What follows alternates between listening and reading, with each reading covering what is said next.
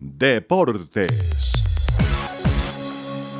Y hablamos de los octavos de final que se vivieron en el día martes con dos partidos, uno ajustadísimo. ¿Por qué? Porque el subcampeón del mundo Croacia le costó y mucho ganarle a Japón. Empataron uno a uno en los 90, luego fueron a tiempo suplementario y tuvieron que ir a definición de los 11 pasos donde los croatas terminaron ganando 3 a 1 y en cuartos de final van a enfrentar a la poderosa verde amarela. Brasil que goleó, ganó y gustó y de hecho liquidó el partido en el primer tiempo.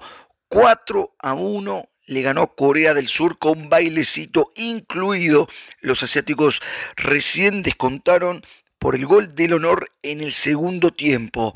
Así, de esta forma, Croacia y Brasil se enfrentarán por los cuartos de final. Para el día martes, dos partidos tendremos muy, muy entretenidos, inclusive con tintes políticos y culturales, porque a las 10 de la mañana horario de Colombia se enfrentará Marruecos, la gran revelación y sorpresa de este mundial, enfrentando a España de Luis Enrique. Luego, a las 2 de la tarde, Portugal de CR7 que viene de una interna con su entrenador cuando lo sacó en el último partido y salió disgustado Cristiano, enfrentará a la rápida y decisiva Suiza.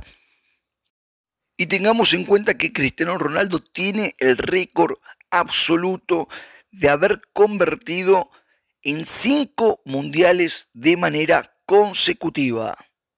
Informando desde Doha, Qatar, Pablo Lucas Candelaresi.